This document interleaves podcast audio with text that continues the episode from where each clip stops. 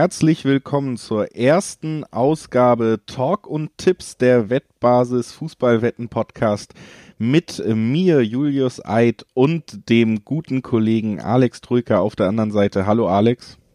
Servus Julius, hi. Ja, Alex, wir beide werden jetzt wöchentlich dank der Wettbasis.com, dem Portal, wo man sich über seine Sportwettentaktiken informieren kann, hier werden wir uns jetzt wöchentlich zusammensetzen können und hier im Podcast auch so ein bisschen über die wichtigsten Spitzenspiele, die spannendsten Spiele des Wochenendes reden, national und international. Und äh, das kann ich mir mit fast keinem besser vorstellen als mit dir, denn du hast da ja schon auch gerade auf dem internationalen Parkett einiges an Erfahrung gesammelt. Vielleicht möchtest du dich selber ja noch mal kurz in ein paar Sätzen vorstellen. Äh, möchte ich das? Ähm, ja, dann mache ich das mal, würde ich sagen. Also erstens freut es mich natürlich sehr, dass wir uns hier zusammengefunden haben und uns ab jetzt eben jede Woche voraussichtlich eben immer Donnerstag zusammenfinden und eben auf die spannendsten, schönsten Partien des Wochenendes blicken. Hauptfokus natürlich auf die Bundesliga legen, aber eben nicht nur. Also wir werden auch immer über die ähm, interessantesten Partien der großen Ligen sprechen, England, Spanien und so weiter. Und ja, und da unsere Tipps abgeben, unsere Prognosen, paar, paar Wettanalysen machen, etc. etc. Also das ist der Plan dieses Podcasts, da freue ich mich sehr drauf. Und jetzt kurz zu mir, wer mich noch nicht kennen sollte. Ich bin unter anderem der Chefredakteur von barsawelt.de und habe auch den Tiki-Taka-Podcast, ähm, den Podcast über La Liga, der wöchentlich erscheint. Und ja, bin schon recht lange dabei und habe einen großen Fokus auf den internationalen Fußball, aber eben auch auf die Bundesliga. Und da freue ich mich sehr, dass wir uns jetzt wöchentlich zusammen telefonieren und darüber quatschen werden. Genau, ich freue mich auch sehr und um das Ganze abzuschließen, dann vielleicht auch noch ein paar Worte zu meiner Funktion. Ich bin unter anderem der Moderator vom Bully Special auf meinsportpodcast.de. Heißt, äh, ich gucke wöchentlich auch auf alle Partien der Bundesliga voraus mit Expertengästen da, bin da schon länger am Start und deswegen natürlich auch ganz gut im Thema, was die Bundesliga angeht. Mit internationalem Fußball beschäftige ich mich auch regelmäßig, bin unter anderem auch als Redakteur für die Fußball-News-Seite 90 Plus tätig und da da liegt ja auch der Fokus oft auf dem internationalen Geschäft. Also auch da gehen äh, hoffentlich nicht allzu viele News an mir vorbei und das ist dann die Ausgangslage, mit der wir hier dann eben ausführlich auf die wichtigsten Partien des Wochenendes vorausblicken wollen und das äh, tun wir jetzt auch gleich Bevor wir aber reinstarten, natürlich noch ein kleiner Hinweis, was Sportwetten angeht. Das Ganze ist ab 18, heißt nicht für Minderjährige geeignet. Und über alles, was wir hier sprechen, die Quoten, die wir nennen, die können sich laufend ändern. Daher sind die Angaben auch ohne Gewähr. Und äh, ganz wichtig eben auch, Wetten kann Spaß, aber auch süchtig machen. Und deswegen findet ihr zum Beispiel auch bei der Wettbasis Hilfe im Live-Chat per Mail-Support, support at wettbasis.com oder zum Beispiel auf www.spielenmitverantwortung.de. Wenn ihr da Probleme habt, wendet euch gerne an diese Stellen. Und jetzt, wo wir das besprochen haben, würde ich sagen, Alex, können wir endlich, wir scharen ja wirklich seit Monaten mit den Hufen, um in dieses Projekt mhm. zu starten, können wir es tatsächlich endlich tun und äh, ja, fast standesgemäß, wenn wir über die Bundesliga reden an diesem Wochenende, dann äh, starten wir eben auch mit dem Rekordmeister, mit dem FC Bayern München. Die werden in einem Duell, was früher sehr, sehr klangvoll war vom Namen her, nämlich Bayern gegen Bremen antreten aber wir haben schon in der Vorbesprechung herausgefunden, so glanzvoll ist es schon seit längerem nicht mehr. Ja, ist es nicht mehr. Es ist sehr, sehr eindeutig seit einiger Zeit. Ähm, die Frage ist natürlich, wie eindeutig wird es jetzt am Wochenende, denn das muss man ja, muss man ja erwähnen, ähm, die Länderspielpause war dazwischen und danach werden die Karten immer so ein bisschen neu gemischt. Dementsprechend ähm, sind da vielleicht Spiele, die deutlich erscheinen vielleicht nicht so deutlich, das wird das Wochenende zeigen, aber Thema deutlich, natürlich die Bilanz zuletzt zwischen Bayern und Bremen ist mehr als das. Der FC Bayern hat gegen Bremen seit 27 Spielen nicht mehr verloren. Dabei gab es 22 Siege am Stück. Das also das nenne ich mal eine deutliche Serie. Also das ist wirklich äh, auch in der Höhe dann fast schon überraschend, weil man immer noch im Hinterkopf hat, gut, Anfang der 2000er, Mitte der 2000er waren das die großen Konkurrenten. Da gab es ja auch einige nennenswerte Spiele, aber das ist eben nun doch auch schon 15 Jahre her. Wir sind alle älter geworden und äh, Bremen auch anscheinend, zumindest in der Leistungsfähigkeit ist man da eben ganz weit auseinander. Tabellarisch natürlich auch. Bayern mittlerweile standesgemäß auf Platz 1, 18 Punkte gesammelt, die Bremer auf Platz 9 mit 10 Punkten. Überraschend gut in die Saison gekommen, wenn man sich überlegt, wie es in der letzten größtenteils ja. aussah. Ne? Und du hast die Länderspielpause angesprochen. Das ist tatsächlich so ein kleiner Faktor, der in diesem Spiel vielleicht noch ein bisschen größer wird, weil Werder Bremen ja die Nationalspieler nicht abgestellt hat. Die haben aufgrund der Gesundheitsamtregeln in äh, Bremen eben die Möglichkeit gehabt zu sagen, wir stellen die Spieler nicht ab, weil sie sonst in Quarantäne müssten und haben diese auch genutzt. Das heißt, Bremen konnte tatsächlich die ganze Pause nutzen, äh, im Gegensatz zu Bayern, wo natürlich viele Nationalspieler unterwegs sind und äh, ein weiterer Punkt, den ich auch noch einfließen lassen würde, um vielleicht die Erwartung auf ein hohes Ergebnis zu dämpfen, was man bei den Namen vielleicht am Anfang so ein bisschen im Kopf hat, ist, dass äh, Joshua Kimmich natürlich auch weiterhin fehlen wird und äh, schon, das hat man, glaube ich, sogar in der National- oder in der Länderspielpause gesehen bei Auftritten von Deutschland. Das ist schon ein Spieler, der einen großen Impact auf ein Spiel haben kann und das gilt natürlich auch fürs Bayern-Spiel. Also das so ein paar Wermutstropfen, die jetzt bei mir dafür sorgen, okay, das Schützenfest, was vielleicht viele erwarten, das erwartet uns hier nicht. Ja, guter Punkt. Ich wollte es auch so ein bisschen schon anreißen. Die Länderspielpause mischt die Karten vielleicht nicht komplett neu, aber so ein bisschen durcheinander. Denn gerade die deutschen Spieler und äh, da einige des FC Bayern waren natürlich stark affektiert von diesem 0 zu 6 in Spanien. Und da muss man wirklich sehen, wie können ähm, bestimmte Spieler das vielleicht ja, abschütteln oder wie sehr ist das vielleicht noch ein bisschen im Hinterkopf, denn die, ähm, die Leistung des DFB-Teams war unter aller Kanone und beeinflusst oder auf dem Platz standen dabei unter anderem Leroy Sané, Serge Gnabry war auf dem Platz, Leon Goretzka, um jetzt einfach mal nur drei zu nennen. Und klar, jetzt reist du da ab beim DFB-Team, bist jetzt bei den Bayern, anderes Environment etc. etc. Aber es kann ja wirklich sein, dass du das so, so einen Mini-Rucksack, sag ich mal, trotzdem mitnimmst und vielleicht nicht komplett diese Lockerheit hast, die du als Bayern-Spieler normalerweise eben hast, weil du einfach jede Woche gewinnst. Das ist das eine. Ähm, also die, der mentale Aspekt dieser Niederlage könnte vielleicht ein paar kleinere Auswirkungen haben bei dem einen oder anderen Spieler. Das andere ist natürlich ähm, das Körperliche, also die Überbelastung. Sie mussten jetzt wieder, ähm, also die Deutschen haben jetzt drei Spiele absolviert. Auch das kann natürlich einen Effekt haben, ne? während eben Bremen ausgeruht ist. Bremen ist ausgeruht und äh, auch äh, Rashica vielleicht wieder, also das könnte auch noch ein interessanter Spieler sein, denn der hat ja in dieser Saison wirklich noch nicht viel beigetragen. Man hat gehört, er ist unzufrieden, er wirkte dann auch nicht mehr so, als wäre er mit der mit dem Kopf hundertprozentig dabei. Jetzt hat man gehört, er soll sich nochmal zusammengerissen haben, auch Gespräche mit dem Trainer geführt haben. Und das ist so ein Spieler, der dann eigentlich prädestiniert ist für diese Gegentore, die Bayern dann doch mal zulässt. Ne? Schnelle Kontergegenstöße, wenn das Team sehr hoch aufgerückt ist. Und das ist halt so vielleicht der eine Punkt, wo Bremen sich ein bisschen Hoffnung machen kann.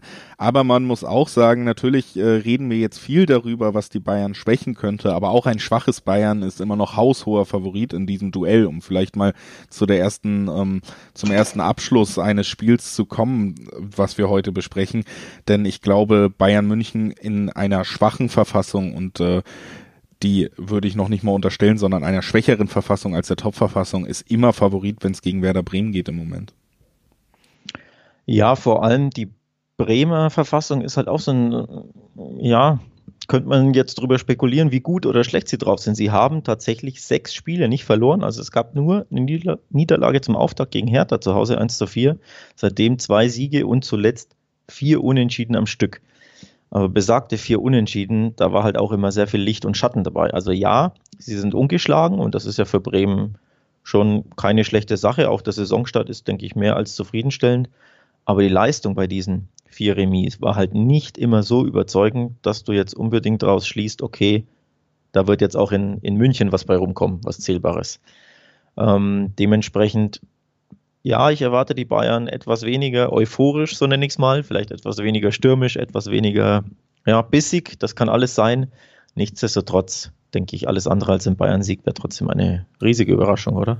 Das auf jeden Fall. Ich glaube, äh, wo man auch so ein bisschen drauf äh, schielen kann, wenn man dann trotzdem gucken will, was ist da möglich. Irgendwie, sagen wir mal, die Bayern-Quote auf Musik liegt im Moment bei 1,12. Also das ist tatsächlich dann nicht etwas, äh, was so sonderlich spannend sein dürfte weil es so erwartbar ist wie das Ergebnis. Interessant wird's dann vielleicht, wenn man guckt, ist es möglich, dass Bremen da ein Tor erzielt. Und das halte ich zum ja. Beispiel in dieser Konstellation, unabhängig vom Ergebnis, halte ich es wirklich für nicht unwahrscheinlich, dass die Bremer eben da ihr Auswärtstor erzielen können bei den Münchnern.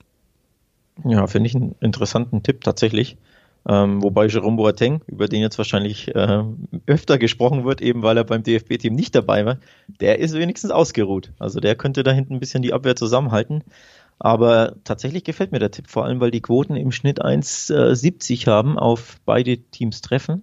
Gefällt mir tatsächlich gut. Ich wäre jetzt tatsächlich eher standardmäßig auf das fast schon langweilige Handicap gegangen. Ähm, Wobei ich eben kein 4-0 oder 5-0 oder dergleichen erwarte, sondern einfach ein schnödes Pflicht 2 zu 0 des FC Bayern, sage ich mal. Ja, vielleicht ein 3 zu 1, dann kommen beide unsere Tipps hin. Was hältst so du davon? Ist es. Gut. Gut. 3 zu 1 geht's also aus bei Bayern gegen Werder. Das ist besprochen. Äh, wir wollen ja auch tatsächlich hier möglichst kompakt über die, den Spieltag rübergehen, damit wir euch möglichst viele Spiele präsentieren können in unserer, ich nenne es mal, Sendezeit. Deswegen würde ich mich gar nicht äh, noch viel länger bei den Münchnern aufhalten, sondern zu einem anderen Team weitergehen und äh, zwar zu den Gladbachern. Die stehen im Moment auf Platz 7 der Tabelle, was mich in der Vorbereitung auf diese und andere Sendungen, die ich diese Woche aufzunehmen hatte, fast ein bisschen überrascht hat, weil man in den letzten Wochen doch viel Euphorie um die Gladbacher mitbekommen hat. Heißt, äh, gute Auftritte in Europa natürlich gesehen. Dann konnte man Leipzig in der Liga besiegen, als die noch Tabellenerster waren gut reingekommen auf jeden Fall und äh, euphorische Wochen gehabt eigentlich. Jetzt vor der Länderspielpause aber tatsächlich gegen den ja nicht im Derby, das mögen die Gladbacher nicht hören, aber in einem Nachbarschaftsduell gegen Leverkusen haben sie dann am Ende 4 zu 3 verloren und stehen im Moment eben doch nur auf Platz 7 dass äh, eben die Ausgangslage bei den Gladbachern, wenn sie die Augsburger empfangen, die stehen mit nur einem Punkt weniger auf Platz 10 der Tabelle, sind aber äh, auch in den letzten Wochen von ihrer guten Form ganz schön abgeraten, haben nicht mehr anknüpfen können an die ersten guten Wochen, die natürlich, glaube ich, mit dem Highlight äh, Sieg gegen den BVB, da das war das prägende im Saisonstart der Augsburger. Das hat sich auch so ein bisschen gelegt bei denen. Das heißt, wir sehen so ein bisschen Spiel von Mannschaften, die jetzt hoffentlich oder darauf hoffen, dass sie die Länderspielpause nutzen könnten, um wieder Tempo neu aufzunehmen. Das ist so ein bisschen die Ausgangslage in dem Duell zwischen Gladbach und Augsburg. Ja, interessant bei Augsburg. Drei der letzten vier Spiele verloren und jeweils mit Handicap. Also ein 0-3, ein 1-3 und ein 0-2 setzte es da. Also schon interessant. Die ersten drei Spiele waren ja, wie gesagt, äh, blieben sie ungeschlagen, haben die, haben die Dortmunder äh, besiegt. Und dann ging es ein bisschen berg, bergab. Dazwischen gab es nur dieses 3 zu 1 gegen Mainz, aber ich meine, auch da stand es ja recht lange unentschieden. Oder erst am Ende kam dieser Sieg wirklich ähm, so richtig zustande. Von daher, ja, sie haben ein bisschen von ihrem Schwung ähm, eingebüßt. Jetzt ist halt die Sache. Ähm, Gladbach logischerweise der Favorit, aber ich glaube, Augsburg rechnet sich da tatsächlich etwas aus. Augsburg ist im Moment auch einfach eine dieser typischen Mannschaften in der Liga, den man nie so, bei denen man nie so richtig ausschließen kann, dass sie gegen Top-Teams mal einen Punkt holen, weil sie eben dieses Konterspiel ja, wirklich ja. mittlerweile sehr, sehr gut beherrschen. Also ähm, ja diese typischen Mannschaften, von denen es in der Liga dann, äh, das ist Diskussionssache, vielleicht sogar zu viele gibt, wenn man ansehnlichen Fußball sehen will, die gar kein Interesse daran haben, unbedingt jetzt den Ball zu haben. Das ist in Ordnung, wenn Gladbach den Ball haben will. Trotzdem kann Augsburgs Matchplan von vorne bis hinten aufgehen. Ne? Und das ist, äh, glaube ich, auch eins dieser Spiele, wo sie durchaus gefährlich werden können. Äh, dazu muss man aber sagen, dass zum Beispiel letzte Saison der sehr treffsichere Niederlechner in dieser Saison irgendwie ganz schön unter Ladehemmung leidet. Also es gab jetzt sogar in der Länderspielpause noch ein Freundschaftsspiel. Selbst da konnte er keine Treffer einfahren. Marco Richter aber sogar zwei. Also der ja eigentlich mittlerweile es oft nicht mal mehr in den Kader schafft. Selbst der dann vor dem nominierten äh, Nummer 1 Stürmer, was die Torausbeute dann jetzt auch in den letzten Tagen anging. Also so ein bisschen schwer sieht's da bei ihm aus in der Offensive und das fällt auch Augsburg dann in den letzten Spielen relativ schwer zu kompensieren. Und äh, Auf der anderen Seite die Gladbacher, da würde ich auf jeden Fall einen Verlust anmerken, wenn wir auch immer über Personalsituationen reden. Ich glaube, das ist der größte Dämpfer der letzten Wochen eigentlich mit dem Leverkusen, mit der Leverkusen-Niederlage, nämlich dass Jonas Hofmann jetzt erstmal länger ausfallen wird, weil er sich in der Länderspielpause ja. verletzt hat. Einer der wichtigsten Spieler im System Marco Rose, der sich auch in her hervorragender Verfassung präsentiert hat unter anderem gegen Teams wie Real Madrid wirklich einer der besten Spieler auf dem Feld war. Das ist ein Verlust, der wehtut und der sicherlich auch ein bisschen ja, die Stimmung getrübt haben dürfte in Gladbach. Ähm, ebenso wehtut ähm, den Gladbachern der Ausfall von Player, der positiv auf Corona getestet wurde. Also da fehlen dann quasi gleich zwei Offensivspieler. Ähm, dementsprechend, ja, guter Einwurf übrigens mit den, mit den Unentschieden, weil du gesagt hast, hier die, die Augsburger sind immer so eine Mannschaft, die eben immer mal wieder für zum Beispiel ein Unentschieden gegen einen äh, Top-Gegner gut sind. Interessanter Blick auf die, auf die Statistik. Gladbach hat zwar seit sieben Spielen nicht mehr gegen Augsburg verloren, aber dabei auch dreimal unentschieden gespielt. Also vier Siege, drei Unentschieden lautet die Bilanz. Dementsprechend, da siehst du schon, dein Näschen hat schon richtig gedeutet. Ab und zu sind die Augsburger wirklich mal für ein Remis. Gut, die Frage ist, schaffen sie diesmal äh, auch am Samstag das ähm, im Borussia Park? Rein vom, also ich sehe die Chancen tatsächlich gegeben. Das muss ich sagen. So, ähm, ja. ich halte es nicht für ausgeschlossen. Ich glaube, Augsburg hat da eine Chance, wenn sie da antreten. Rein vom Gefühl her tendiere ich dennoch dazu, dass äh, Gladbach jetzt wieder ein bisschen mehr Pace aufnehmen wird, trotz den trotz den Ausfällen von Hofmann und von Player, die du angesprochen hast, hast du ja auch mittlerweile trotzdem noch äh, also ein Kader, der wirklich nicht äh, sich verstecken muss. Du hast immer noch einen Tyram, du hast immer noch einen Embolo, der wieder da ist. Also ich kann für mich sind die Gladbacher Favorit. Ich würde aber auf jeden Fall sagen, dass Augsburg hier mehr als nur Außenseiterchancen hat. Das klingt nach einem 2-1-Tipp, Julius. Ja, es ist ein unspektakulärer, es ist so ein unspektakulärer 2-1-Tipp. Ich glaube, Gladbach wird kämpfen ja. müssen dafür, dass sie hier die drei Punkte mitnehmen.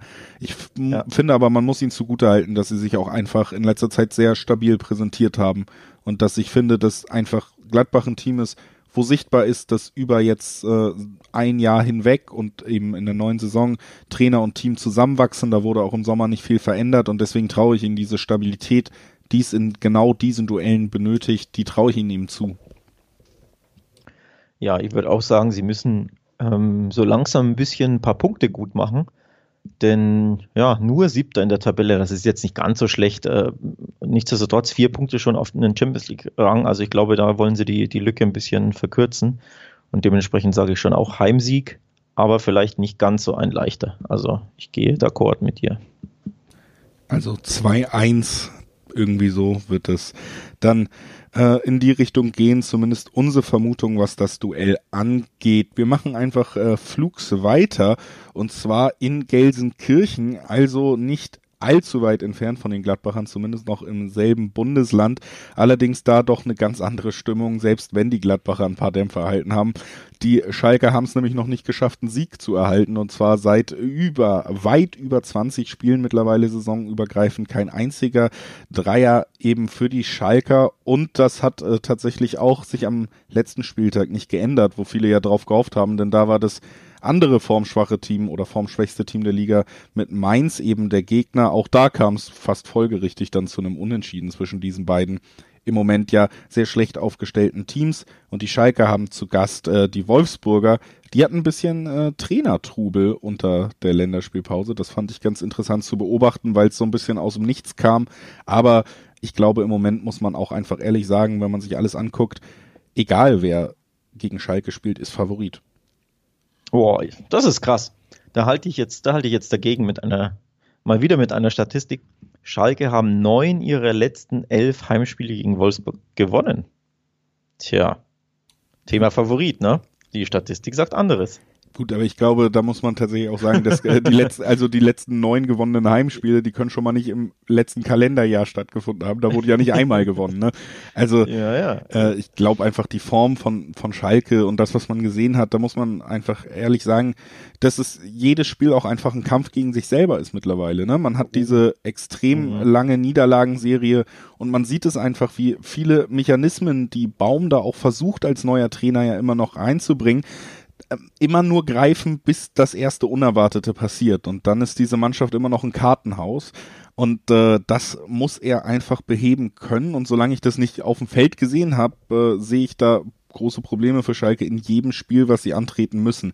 Ich glaube aber, dass ein wichtiger, wichtiger Schlüsselfaktor an diesem Wochenende tatsächlich greifen wird und deswegen schon das Schalker Spiel verbessern wird. Suat Serda ist äh, wieder im Mannschaftstraining und meiner Meinung nach genau einer dieser Spieler, die Baum braucht, um dieses Selbstbewusstsein, die Stabilität zurück in die Mannschaft zu bringen. Und dass der zurück ist, jetzt gegen Wolfsburg, das sorgt äh, fast für mich dafür, dass ich auch auf der anderen Seite die Wolfsburger eine absolute unentschieden Meister seit mehreren Jahren, lieben sie mhm. dieses Ergebnis, tatsächlich dazu tendiere zu sagen, in diesem Spiel haben die Schalker auf jeden Fall die Chance, mindestens einen Punkt mitzunehmen. Äh, aber nicht nur mindestens, mindestens. auch höchstens. Doch höchstens. sie haben schon, es wird ein Unentschieden. So sicher bin ich mir da ähm, eigentlich. So, ja, tatsächlich bei Wolfsburg auf Unentschieden tippen ist alles andere als ein gewagter Tipp. Sie sind auswärts noch ungeschlagen. Sie sind aber auswärts auch noch ohne Sieg. Also alle drei Spiele in der Fremde gingen Remis aus. Ähm, sie sind die Remis-Könige bisher. Dementsprechend ist dein Unentschieden-Tipp gar nicht so gewagt oder so außergewöhnlich, um ehrlich zu sein. Ähm, wenn man nicht weiß, wie man Wolfsburg spielt, tippt, tippt man eben unentschieden. Ja, ja wenn man es weiß, wie, dann tippt man auch unentschieden. Alex. Ja, wahrscheinlich, das ja. Äh, ich könnte mir tatsächlich vorstellen, logischerweise, dass Schalke ähm, oder dass bei Schalke die, die Meinung vorherrscht, das ist einer dieser Gegner, die musst du zu Hause einfach schlagen. No disrespect an Wolfsburg, aber Schalke wird dieses Jahr gegen den Abstieg kämpfen. Das ist jetzt keine, keine bahnbrechende Neuerung oder kein Hot Take, sondern das ist, denke ich, Fakt ähm, bei den Knappen. Und Wolfsburg ist so ein Gegner, da solltest du schon irgendwie versuchen, deine drei Punkte zu holen und eben nicht nur das eine Unentschieden, das du ihnen jetzt prognostizierst.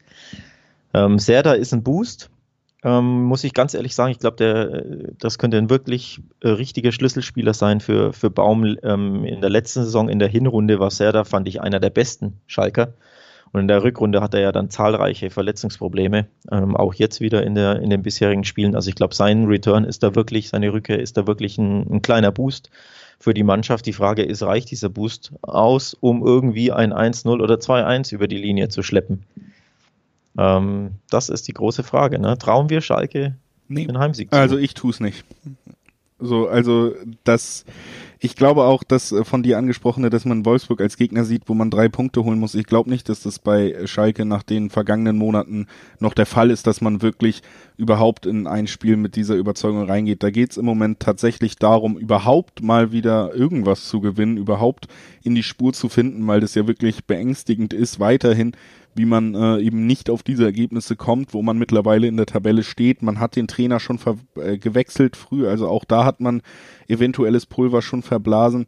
Ich glaube, Schalke befindet sich im Überlebensmodus und äh, ich glaube nicht, dass äh, Wolfsburg da der perfekte Kandidat ist, um da irgendwie was äh, wirklich gut zu machen, weil bei aller unentschieden Liebe der Wolfsburger, das liegt vor allen Dingen auch daran, dass dieses Team defensiv tatsächlich unter Glasner zu den Besten hört, gehört, was man in der Liga sehen kann. Da stehen sie immer sehr diszipliniert und machen das, seit er da ist, eigentlich sehr, sehr gut. Offensiv hapert's da eher. Deswegen kann ich mir nicht vorstellen, dass so ein ja immer noch taumelnde Schalke da wirklich zu mehreren Torchancen kommt, die man wahrscheinlich benötigt, um das Spiel zu gewinnen. Ähm, guter, guter Einwurf tatsächlich. Schalke tut sich super, super schwer damit, ähm, das Spiel zu machen, Chancen zu kreieren, ähm, wenn man es ein bisschen polemisch sagen möchte, um überhaupt gut Fußball zu spielen. Ähm, und Wolfsburg ist eine unglaublich gefestigte Mannschaft defensiv. Sie haben die zweitbeste ähm, Defensive in der Liga mit nur fünf Gegentoren. Ähm, nur Leipzig hat weniger kassiert, vier. Dortmund beispielsweise genauso viel. Die Bayern doppelt so viel. Also da siehst du schon, Wolfsburg unter Glasner ist generell sehr, sehr schwer zu knacken, fühlen sich wohl damit, wenn sie auch mal nicht den Ball haben und können super, super gut verschieben und verteidigen. Und auf der anderen Seite hast du eben die Schalker, die eins nicht können, nämlich ein wirklich gutes Offensivspiel aufziehen. Und das allein verleitet mich dadurch äh, oder dazu, dir recht zu geben, dass ich sage, unentschieden ist am wahrscheinlichsten. Ähm, und tatsächlich hast du mich überzeugt und ich gehe auch aufs Remis. So. Also, da wirst du jetzt freuen, ne? Ja, ich, na, ich war äh, generell sehr überzeugt davon, muss ich tatsächlich sagen, bei diesem Spiel. Also ich lehne mich auch direkt mal in der ersten Folge dieses Podcasts so aus dem Fenster, dass es vielleicht nicht mehr zu retten ist, aber irgendwie ist das so ein Spiel, Also ich, mir fällt es generell immer schwer, unentschieden zu tippen, muss ich ganz ehrlich sagen. Und ich echt, ähm, also habe immer so Probleme damit zu sagen, gut, ein Spiel am Spieltag muss man ja eigentlich auch unentschieden tippen und so. Aber das ist jetzt wirklich ein Spiel, wo ich ehrlich gesagt mir doch relativ sicher bin, dass es auf jeden Fall eng wird. So und dass es auf jeden Fall das Potenzial hat, jetzt äh, eher ein Unentschieden zu werden als viele andere Spiele, wo dann die Rollen vielleicht klarer verteilt sind. Das hier ist so ein typisches Standoff, wo ich mir irgendwie denke, Gut, da werden beide nicht äh, auf 20 Torschüsse kommen und äh, das alleine das steigert die Chance auf Unentschieden. So ist es halt. Ja. Ähm. Interessant übrigens der Blick auf die Wettanbieter. Ähm, da ist Wolfsburg sogar leichter Favorit mit einer Durchschnittsquote von 1,99, wohingegen das Unentschieden ähm, im Schnitt 3,50 beschert. Und Achtung, das ist das Interessante, die Quoten auf Schalke im Schnitt 3,80 betragen. Also da siehst du schon, die Schalker sind daheim auch gegen die unentschieden Spezialisten aus Wolfsburg klare Außenseiter. Und interessant finde ich tatsächlich die Quoten auf Unentschieden, die höher sind, als ich gedacht hätte. Also 3,55 im Schnitt ist für mich tatsächlich sehr lukrativ. Deswegen, da gehe ich doch glatt aufs Remis. Das freut mich sehr, dass ich dich überzeugen konnte. ähm, und das war dann unsere Besprechung zu Schalke gegen Wolfsburg. Äh, wir bleiben weiterhin in Nordrhein-Westfalen. Es ist einfach immer wieder überraschend, wie viele Bundesliga-Teams aus dem Ballungsgebiet im Westen Deutschlands kommen. Und äh, dazu zählen eben auch zwei weitere Bundesligisten, über die wir jetzt sprechen wollen. Das ist äh, die Arminia aus Bielefeld, der Aufsteiger, der Zweitligameister. Und der wird äh, gegen einen weiteren Nordrhein-Westfalen-Club, nämlich gegen Bayer 04 Leverkusen, antreten. Auch am Samstag das Ganze, auch um 15.30 Uhr, wie alle Spiele, die wir übrigens bis jetzt besprochen haben. Und ja, äh, Bielefeld überraschend positiv in die Saison gestartet, zwei Spiele nicht verloren, vier Punkte geholt, da war man äh, positiv gestimmt und dann fünf Niederlagen am Stück. Also wirklich nicht mehr die beste Stimmung. Man ist in der harten Realität der Liga angekommen. Ich denke, so kann man es vielleicht auch zusammenfassen für ja. einen Aufsteiger. Ja. Leverkusen hingegen auf der Gegenseite geht quasi den umgekehrten Weg. Nicht richtig gut reingestartet, äh, drei Unentschieden zu Saisonbeginn und dann vier Siege am Stück. Mittlerweile ja. auf Platz vier konnten sich jetzt auch, wie gesagt, am letzten Spieltag gegen Gladbach durchsetzen. Gegen Leipzig haben sie unentschieden gespielt zu Beginn der Saison, sind noch ungeschlagen, haben trotzdem diese beiden Top-Mannschaften ja auch schon äh, gespielt und äh, schlagen sich überraschend gut meiner Meinung nach gerade in den letzten Spielen, weil ich äh, nach einem eher mauen Transfersommer schon gedacht habe, da wird man vielleicht mehr Probleme haben, richtig reinzufinden in die Saison. Ja gut, Probleme hatten sie ja ein bisschen. Ne? Du hast es ja angesprochen, drei Unentschieden. Ähm, die waren jetzt nicht so, so prickelnd. Aber zuletzt tatsächlich, äh, Stichwort prickelnd, war das Offensivspiel unter Bosch. Ähm, 3-1, 4-2 und 4-3. Also du siehst, da fallen gerne Tore bei Leverkusen. Die, die spielen offensiv, das weiß man. Bosch mag das, mag Angriffsfußball, mag Ballbesitz. Und die Defensive, die ja, wird ab und zu mal vernachlässigt. Das ist wirklich interessant. Ähm, und dementsprechend ja, zuletzt haben sie, haben sie durch Offensivspiel überzeugt, auch wenn hinten eben ab und zu mal einer reinfällt, schießen wir vorne einfach mehr. Das ist ja jetzt nicht die schlimmste Devise für den neutralen Fußballfan. Ne? Das macht die, das macht die äh, Spiele sehr, sehr interessant von Leverkusen. Und ja, Bielefeld, die wären froh, wenn sie irgendwie mal bisschen Tore schießen könnten zuletzt. Also da haperte es ja auch. Ähm, wie viele Tore haben sie bisher geschossen? Nicht so viele, ne? Also Bielefeld auf jeden Fall mit einem auch extrem schlechten Torverhältnis natürlich unterwegs, ja. minus elf mittlerweile. Also klar, wenn man dann auch die letzten fünf Spiele am Stück verliert. Und was dazu kommt äh, und vielleicht dann auch so eine Statistik aber doch ein bisschen verzerrt ist, dass man am letzten Spieltag tatsächlich eben fünf Gegentore kassiert hat im Duell gegen Union Berlin. Und das äh, ist, glaube ich, auch das, was dann wirklich dafür sorgt, dass man äh, sich doch Gedanken macht auf Bielefelder Seite, nämlich dieses Duell. Man hatte Spiele gegen Bremen, da hat man knapp 1-0 verloren, in der letzten Minute ein Tor aberkannt bekommen, sonst hätte man da sogar auch noch den Punkt gerettet. Also da war man noch ganz gut drin, aber jetzt irgendwie wie gesagt, 5-0 gegen Union, die jetzt auch nicht zu den Champions League-Anwärtern der Liga gehören, obwohl sie eine ordentliche Saison spielen. Das war schon eine ganz schön heftige Klatsche, die auch absolut verdient war in dem, was man von Bielefeld da gesehen hat. Ne? Also da fehlt es viel an Rhythmus. Man hat natürlich auf der anderen Seite dann gesehen, was ein Spieler, ein einzelner Spieler mit enormer individueller Qualität, auch nämlich Max Kruse, bewegen kann in so einem Spiel, dass das einfach schon da so einen Unterschied machen kann. Diese Spieler hat Bielefeld nicht. Bielefeld muss über über die Geschlossenheit kommen und wenn sie diese Disziplin nicht aufbringen und dann mal auseinanderbrechen, ja. dann gibt's auch fünf Tore gegen Union. Und, und das ist im Moment so das Problem. Natürlich ab davon, dass auch offensiv einfach nicht genug funktioniert. Fabian Klos in der zweiten Liga irgendwie zum Helden gemausert, aber dass er auch Bundesliga kann, das hat man, muss man so hart sagen, bis jetzt einfach noch nicht richtig gesehen und eigentlich ist er einer dieser Schlüsselspieler. Und um meinen Monolog über Bielefeld äh, abzuschließen, lass mich noch äh, kurz sagen, weil ich finde, auch bei so Spielen, die so deutlich sind, möchte ich immer einmal erwähnen, was könnte vielleicht so ein kleiner Punkt sein für den Außenseiter. Das ist, dass äh, Vogelsammer zumindest zurückkehren wird. Der ist heißt schon in der letzten Zweitligasaison dann ausgefallen, war bis dato aber gemeinsam mit Klos extrem wichtig, der wichtigste Offensivspieler. Und der könnte jetzt tatsächlich in den Kader zurückkehren und damit vielleicht so ein bisschen Offensivgefahr auch einfach bringen, weil bei Klos ohne Vogelsammer hat es jetzt ja, wie gesagt, auch gar nicht funktioniert. Ähm, übrigens, äh, Stichwort Ausfälle. Bei Bayer fehlen zwei sehr, sehr wichtige zentrale Mittelfeldspieler. Aranguiz hat ähm, auch Achillessehnenprobleme und äh, Palacios hat sich jetzt bei der Länderspielpause ähm, verletzt beim Einsatz Argentiniens. Fraktur der Lendenwirbelsäule, also so ein bisschen die die berühmte Neymar-Verletzung, wer sich daran erinnert, ähm, bei der WM 2014, als ihm ein Kolumbianer in den Rücken gesprungen ist und da irgendwie im Rücken einiges kaputt gegangen ist. So ähnlich ist die Verletzung Palacios, ähm, der wohl wahrscheinlich monatelang ausfallen könnte. Also zwei wirklich ähm, wichtige zentrale Mittelfeldspieler fehlen da bei Leverkusen. Und dementsprechend sind sie da jetzt ein bisschen dünn besetzt im zentralen Mittelfeld. Also voraussichtlich Baumgartlinger als Sechser dürfte gesetzt sein und dann kann man damit rechnen, dass Würz und Amiri quasi die Achter geben. Und die sind ja eher offensiv ausgerichtet. Von daher könnte es sein, um jetzt wieder auf äh, den Beginn dieses äh, äh, Gesprächs über Leverkusen zu, zurückzukehren, dass eben die Arbeit gegen den Ball nicht immer so die beste sein wird in dem Spiel von Leverkusen. Also die Bielefelder, die übrigens erst vier Tore geschossen haben, die schwächste ähm, den schwächsten Angriffsstellen der Liga, die könnten vielleicht mal zumindest eins schießen in dem Spiel, vielleicht auch zwei.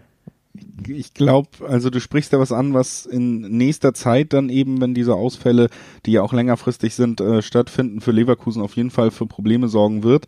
Ich kann mir nicht vorstellen, dass Bielefeld das Team ist, was das ausnutzen kann, so in der nee. Verfassung. Ich bin mir hier in diesem Spiel sicher, dass wir einen klaren Favoriten haben, dass wir eigentlich auch mit einem klaren Sieg rechnen können. Oha, okay. Also gehst also, du auf Handicap? Auf jeden Fall, ja. Stark. Ähm, ja, auf Leverkusen setze ich natürlich ähm, auch vor allem aufgrund dieser, dieser, ja, dieser, dieser schlechten Miserie oder dieser, dieser schlechten Serie aktuell von Bielefeld. Aber was natürlich für eine Mannschaft, die wirklich in einer schlechten Form ist, eine schlechte Serie hat, ähm, immer gut ist, ist tatsächlich so eine Länderspielpause, dass du einfach mal ne, zwei Wochen ähm, ja, dich, dich regenerieren kannst, also auch mental logischerweise ein bisschen äh, dich wieder sammeln kannst, während die andere Mannschaft, die in dem Fall eher eine Top-Mannschaft ist, viele ähm, Abstellungen hat für die, für die ähm, Nationalmannschaften. Und da sehe ich dann schon einen kleinen Vorteil für Bielefeld, sodass ich mir vorstellen könnte, dass das Spiel enger wird, als du glaubst. Also ich rechne eher tatsächlich mit einem engen Spiel. Da ja, das ist natürlich, äh, wie gesagt, ich, es ist auch die Möglichkeit natürlich da, man hat es in der zweiten Liga gesehen, dass Bielefeld über mannschaftliche Geschlossenheit, über disziplinierte Verteidigung und dann eben über auch einfach das Ausnutzen von Standardsituationen, das Ausnutzen von den wenigen Chancen, die man sich dann vielleicht erarbeitet, weil man spielerisch nie das stärkste Team war. Aber wie gesagt, Bayer ist äh, ganz gut äh, drauf. Ich kann mir nicht vorstellen, dass die Länderspielpause da den kompletten Drive rausnimmt und ich kann mich auch nicht ganz davon freimachen, dass ich relativ viel auch gesehen habe von Union gegen, äh, gegen Arminia und das war eben der letzte Spieltag, der mir da als Referenz dient und da fand ich sie so schwach. Und wenn du fünf Tore von Max Kruse kriegst, dann kriegst du vielleicht auch zumindest drei von Kerem Dimi bei. Also. Ja, gut. Dann sind ja. wir uns ja einig, du tippst eher auf Handicap. Ich gehe dann auf Both to Score Yes. Da gibt's so ja, Quoten von 1,70 im Schnitt. Und dann kann ja auch wieder so ein 3-1 oder 4-1 zustande kommen, dann sind wir beide glücklich. Dann sind wir beide völlig zufrieden, auf jeden Fall. ähm, nicht so zufrieden dürften die Frankfurter sein, die jetzt gegen Leipzig antreten. Das ist das erste Samstagabendspiel. Es gibt tatsächlich zwei in dieser Woche. Aber das erste Samstagabendspiel, das wird in Frankfurt stattfinden. Die haben die Leipziger zu Gast und nicht so glücklich dürften sie darüber sein, dass das in einem leeren Stadion ist. Denn diese Spiele zwischen Leipzig und äh, Frankfurt haben natürlich gerade in Frankfurt mit der Frankfurter Fanszene immer eine gewisse Intensität mitgebracht. Man mag sich nicht, so wie Leipzig vielerortens nicht äh, gemocht wird. Ich glaube, halbwegs harmonisch läuft es vielleicht, wenn man nach Sinsheim fährt, aber ansonsten ähm, ist man äh, sich nicht so grün mit den meisten anderen Fans, aber Frankfurt natürlich bekannt dafür, dass es laut sein kann, dass es intensiv sein kann und es hat auch schon immer die Heimspiele Frankfurts gegen Leipzig bis jetzt beeinflusst. Das äh, funktioniert leider nicht und blöderweise jetzt auch noch für die Frankfurter sind sie selber auch nicht mehr in einer sehr guten Verfassung unterwegs gewesen in den letzten Spielen. Also da gab es einfach bessere Zeitpunkte gegen, gegen starke Leipziger anzutreten als jetzt. Ja, die Frankfurter warten jetzt seit vier Spielen schon auf einen Sieg, ähm, sind ein bisschen auch auf Unentschieden spezialisiert. Also nicht nur die Wolfsburger können das, auch die Frankfurter haben jetzt schon viermal Unentschieden gespielt in der Saison, zuletzt eben dreimal in den letzten vier Spielen. Dazwischen gab es ein 0-5 in München, also die sehnen auch mal wieder einem Sieg herbei. Und ausgerechnet jetzt kommen die, die Leipziger, die ja schon ja, ziemlich gut drauf sind, so nenne ich es mal. Ähm, also da gut, zwischenzeitlich gab es dieses 0-1 in Gladbach am sechsten Spieltag, das aber locker auch 0-0 ausgehen kann, beziehungsweise vielleicht sogar muss, weil es das gerechtere Ergebnis gewesen wäre. Aber zuletzt beim 3-0 ähm, gegen Freiburg vor der Länderspielpause haben sie ja gezeigt, ne, dass sie eben ja so gefestigt sind, dass das einfach mittlerweile Pflichtsiege sind. Und für Frankfurt ist das, glaube ich, ein Gegner, auf den sie eher ungern jetzt in dieser Phase treffen. Ähm, also das wird, glaube ich, ein wirklich schweres Spiel, vor allem eben, weil sie ihre, wie alle anderen natürlich auch, aber weil sie ihre Fans sicherlich ein bisschen mehr vermissen, wie du es angesprochen hast, in dem Spiel, als das vielleicht der ein oder andere Verein tut, ja. Ja. Ich würde noch, äh, bevor wir dann auch da unsere Tipps abgeben, auch meinen obligatorischen Hoffnungsschimmer natürlich äh, für die Frankfurter in den Vordergrund stellen. Der ist äh, ja vielleicht der beste, zumindest der, einer der wichtigsten ihrer Spieler, nämlich Kostic, der ja etwas länger ausgefallen ist und jetzt tatsächlich auch die komplette Länderspielpause nochmal nutzen konnte, um sich heranzutrainieren, wirklich, war wirklich komplett die Zeit im Training, konnte sich vorbereiten und ist jetzt natürlich auf jeden Fall eine ordentliche Option gegen Leipzig. Und ich glaube auch ein Spieler, der selbst Teams wie Leipzig äh, beeinflusst, also der dafür sorgen kann, dass man da ein Auge mehr auf die Außen hat, wenn Philipp Kostic eben aufläuft, im Gegensatz zu einem äh, Timothy Chandler, den man dann da vielleicht als Alternative hatte. Also ich glaube, das ist so ein, so ein Punkt, der der Frankfurt ganz gut zu Gesicht steht und generell, dass das Team schon unter Hütter immer die Möglichkeit hat oder die, die Fähigkeiten hat, eigentlich schon eine Wucht zu entfesseln. Ich glaube, so kann man es schon sagen. Die, die haben sie immer mal wieder gezeigt und gegen Teams, die ihnen den Konterraum lassen, und das sind dann nun mal meistens Teams, die lieber den Ball haben, also besser klassige oder in der Tabelle höher stehende Teams, hat äh, Frankfurt nicht immer schlecht ausgesehen, sogar Pokale gewonnen in nicht allzu äh, vergessener ich erinnere Zeit. Mich, ja. ja. Ich habe auch einen Hoffnungsschimmer für Frankfurt. Ähm, bei Leipzig ähm, haben viele Abwehrspieler muskuläre Probleme, unter anderem Orban, Halstenberg, Upamecano und Mukiele. Also direkt vier im Endeffekt Innenverteidiger, weil Halstenberg ja umgeschult wurde zuletzt. Ähm, oft in der Dreierkette äh, hinten spielte, also Mukiele gut, eher, eher der rechte Wingback, aber im Endeffekt vier Defensivspieler ähm, haben alle zumindest am Mittwoch individuell trainiert. Ähm, also wie fit, fit ähm, dieses Quartett wird, muss man abwarten. Und wenn da ein, zwei oder drei ausfallen, wäre das schon eine herbe Schwächung in der Defensive für Leipzig und wäre eben die Chance für Frankfurt vielleicht doch was mitzunehmen. Ich glaube, es wird ein kampfbetontes Spiel. Auch ohne die Zuschauer wird man da auf dem Platz das Gefühl haben, dass die Spiele so verlaufen, wie sie auch in Vergangenheit mit Zuschauern verlaufen sind. Ich glaube, Frankfurt wird wirklich jetzt nach der Länderspielpause reinstarten und alles auch versuchen, um sich irgendwie diese Punkte zu sichern, um wieder zurück in die Spur zu finden. Leipzig kann dem natürlich einfach eine höhere Qualität entgegenhalten. So ehrlich muss man auch sein. Und deswegen würde ich äh, in diesem Spiel dazu tendieren, dass äh, Leipzig das Ganze gewinnt. Ich würde aber auf jeden Fall auch äh, unser Lieblingstipp heute anscheinend bei den Paarungen sagen, ja, da ist es möglich, dass beide Teams ein Tor erzielen und ja, da ist es möglich, dass es sehr lange sehr eng bleibt. Also Handicap-Tipps würde ich in diesem Spiel nicht wagen. Nee, auch nicht, aber ich ta wage tatsächlich das Remis anzuspielen. Ähm, da gibt es tatsächlich Quoten von bis zu 4-0 beim einen oder anderen Anbieter. Das finde ich schon lukrativ. Und ähm, wie gesagt, die Abwehrprobleme, denn selbst wenn die Spieler fit werden sollten, die ich genannt habe, werden sie ja trotzdem nicht bei 100 Prozent sein, wenn die einfach äh, unter der Woche einfach nicht jedes Training mitmachen konnten. Und da sehe ich tatsächlich die Chance, die Frankfurter werden daheim endlich mal wieder alles raushauen gegen so einen kleinen Hassgegner, so nenne ich es mal, auch wenn es natürlich eher von den Fans kommt. Aber ich glaube, das kann schon ja, so eine Motivationsspitze geben. Ähm, und natürlich, sie wollen eben diese, diese kleine Negativserie beenden oder zumindest diese Serie ohne, ohne Niederlage, äh, ohne Sieg, pardon. Und dementsprechend kann ich mir vorstellen, dass da einfach mal so ein flottes 2 zu 2 bei rumkommt und deswegen gehe ich auf Remis. Aus verschiedensten Gründen bin ich mit jedem Spieltag, an dem Leipzig nicht drei Punkte holt, auf jeden Fall einverstanden, Alex. Deswegen möchte ich da gar nicht äh, weiter gegen an diskutieren und dich mit mir an der Hand nehmen, um zum letzten Bundesligaspiel, was wir hier heute besprechen wollen, zu führen. Es findet auch am Samstagabend statt, das hatte ich eben ja schon gesagt, es gibt eben ein zweites Samstagabendspiel noch um 20.30 und mhm. das wird im Olympiastadion stattfinden bei der Hertha und die empfängt Dortmund ähnlich wie äh, eben bei Frankfurt-Leipzig, muss man sagen, dass das Spiele sind, die in der Vergangenheit tatsächlich irgendwie recht intensiv waren, wenn sie in Berlin stattgefunden haben. Da gab es wirklich äh, späte Siegtreffer erst für den BVB, äh, Ball ins Gesicht, Würfe von Ibisevic, rote Karten, intensive Spiele auf jeden Fall, die man mit dieser Paarung in der jüngeren Vergangenheit verbinden kann.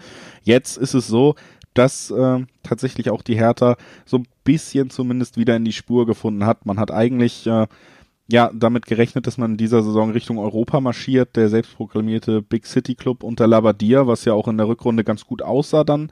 Dann ist man mit einem Sieg gestartet und musste dann bis zum siebten Spieltag warten, um den zweiten Sieg einzufahren in dieser Bundesliga-Saison erst. Das ist jetzt ja. äh, zumindest gelungen mit einem 3 zu 0 gegen Augsburg und man sieht die Entwicklung. Ich glaube, das kann man Hertha auch nicht absprechen, dass da eben gute Spieler an Bord sind, allen voran Matthäus Kunja natürlich, der wirklich eine Augenweide ist und dass die Entwicklung da funktioniert, das sieht man bei den Berlinern. Ähm, ja, ich glaube tatsächlich, dieser, dieser Sieg vor der Länderspielpause, das 3-0 in Augsburg, hat ihn wirklich, wirklich gut getan. Ähm, denn es ist schon erstaunlich, diese vier Niederlagen in Folge, die habe ich insgesamt dann fünf Spiele ohne Sieg, hatte ich so überhaupt nicht auf dem Zettel. Auch wenn es natürlich gegen, äh, unter anderem gegen Bayern und, und Leipzig ging, wo du klar äh, eher nicht unbedingt mit einem Sieg rechnen kannst.